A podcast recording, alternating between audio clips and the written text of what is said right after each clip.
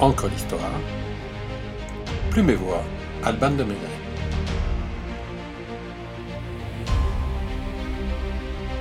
L'affaire des poisons. Scandale à la cour.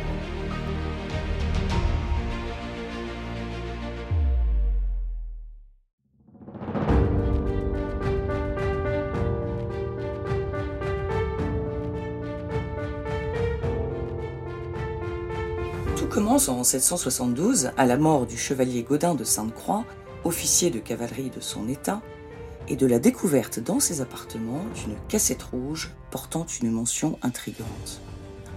À n'ouvrir qu'en cas de mort antérieure à celle de la marquise. La marquise, c'est Marie-Madeleine de Brinvilliers, et certaines lettres du mystérieux coffre prouvent sa relation adultérine avec Feu l'officier. D'autres lettres attestent de la mort par empoisonnement de Dreux d'Aubray, conseiller d'État, de ses deux fils, qui ne sont autres que le père et les frères de cette dernière. Au milieu des lettres, l'on trouve des fioles remplies d'une décoction à base d'arsenic, connue sous le nom de poudre de succession. Voici déclenché le scandale le plus sulfureux du grand siècle, l'affaire des poisons. Il semblerait que la marquise de Brinvilliers manifeste très peu d'état d'âme à se débarrasser des personnes qui l'encombrent.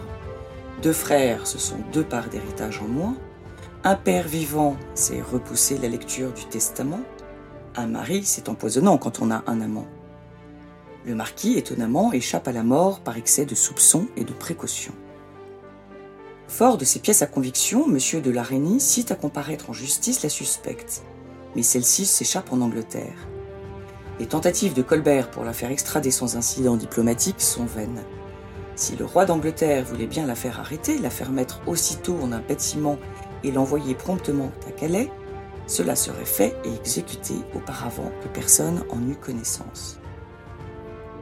Le 25 mars 1676, après quatre années de traque plus ou moins zélées, l'officier de police parvint enfin à arrêter Marie-Madeleine, réfugiée dans un couvent belge à Liège. Une fois prise, l'empoisonneuse est écrouée à la conciergerie et subit un long procès au cours duquel elle nie son implication dans les assassinats. Précaution inutile, car comme le dit le philosophe Francis Bacon en 1620, les preuves sont un antidote contre le poison des témoignages. La marquise, dans ces derniers jours, semble avoir été animée d'une piété et d'un repentir tel que le confesseur qu'on lui a attribué, l'abbé Edme Pierrot, l'a décrit comme une sainte tandis que ses défenseurs justifient les crimes de l'empoisonneuse par un drame qu'elle a subi à l'âge de 7 ans. Le glas de la peine suprême ayant sonné, Marie-Madeleine s'adonne aux aveux, supplie les gens de la conciergerie de prier pour elle et son mari de veiller sur leurs enfants. Deux extraits de lettres de Madame de Sévigné à Madame de Grignan, sa fille, nous relatent cette journée du 17 juillet 1676. À six heures, on l'a menée, nue en chemise et la corde au cou, à Notre-Dame, faire l'amende honorable. Puis on l'a décapitée et son corps a été brûlé. La Brinvilliers est en l'air, son pauvre petit corps a été jeté, après l'exécution, dans un fort grand feu, et ses cendres au vent, de sorte que nous la respirons. Mais l'affaire ne fait que commencer. La marquise ayant affirmé qu'il y avait, je cite, beaucoup de personnes engagées dans ce misérable commerce de poison et des personnes de condition, Louis XIV ordonne à son fin limier Larénie de découvrir tout ce qui se passe dans la suite de l'affaire de la dame de Brinvilliers. Les pénitenciers de Notre-Dame affirment recevoir grand nombre de confessions révélant des empoisonnements. La cour s'adonnerait-elle aux sorcelleries bouillons toxiques, filtres en tout genre, envoûtements et autres messes noires. Ceci pourrait-il expliquer les morts sibyllines d'Henriette d'Angleterre, belle-sœur du roi Soleil, du comte de Soissons ou duc de Lyon, secrétaire d'État? Les empoisonneuses régenteraient-elles Paris? L'investigation conduit le policier du roi à une certaine Marie Bosse qui fournit des poudres de succession aux épouses des membres du Parlement. Cette dernière fait remonter la filière à Catherine des Haies, épouse mon voisin, dite la voisin, fournisseur principal des empoisonneuses de Paris, qui, en plus de fabriquer du poison, prédit la bonne aventure, tire les cartes et pratique des avortements. Au grand mot, les grands remèdes. La Chambre ardente, tribunal d'exception constitué pour mener la chasse aux sorcières, tient sa première réunion en avril 1679. Des noms tombent, et pas des moindres. Chaque arrestation en amène d'autres. Les langues se dénouent, chacun crache son venin dans un climat empesté de délation. Les crimes les plus atroces sont révélés. L'atmosphère est délétère.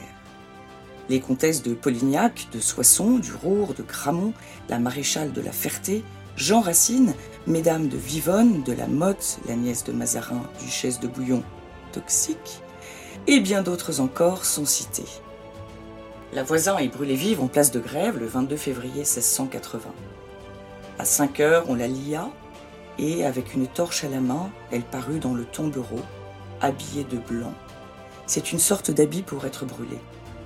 Elle était fort rouge et on voyait qu'elle repoussait le confesseur et le crucifix avec violence.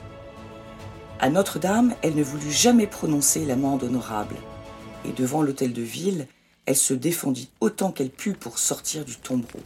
On l'en tira de force, on la mit sur le bûcher, assise et liée avec du fer.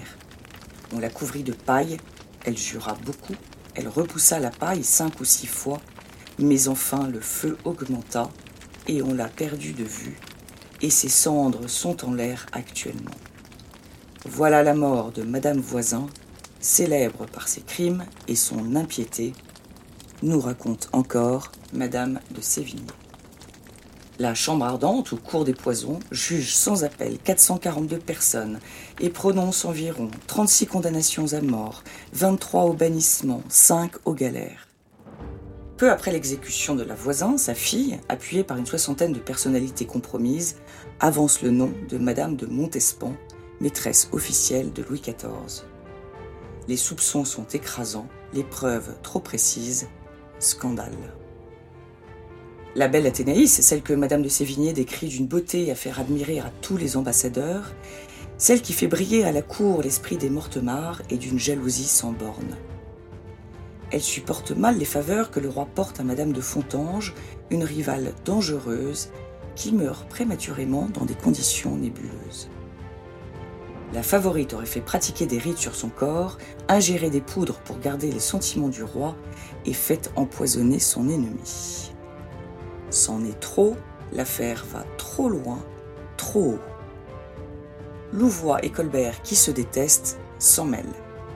Le roi fait suspendre la chambre ardente, enfermer les accusateurs d'Athénaïs, retirer les pièces compromettantes et mène une éviction discrète de Madame de Montespan, qu'il continue néanmoins de voir chaque jour en rendant visite à leurs sept enfants, avant qu'elle ne se retire dans un couvent en 1692. À la mort de la en 1709, Louis XIV brûle en présence de Madame de Maintenon tous les papiers que son fidèle officier avait soustraits au procès selon ordre du roi, pensant étouffer à tout jamais le scandale royal. Il ignorait que l'Arénie les avait tous consignés et répertoriés et qu'il ferait quelques siècles plus tard le bonheur d'historiens en quête d'arsenic et vieilles dentelles.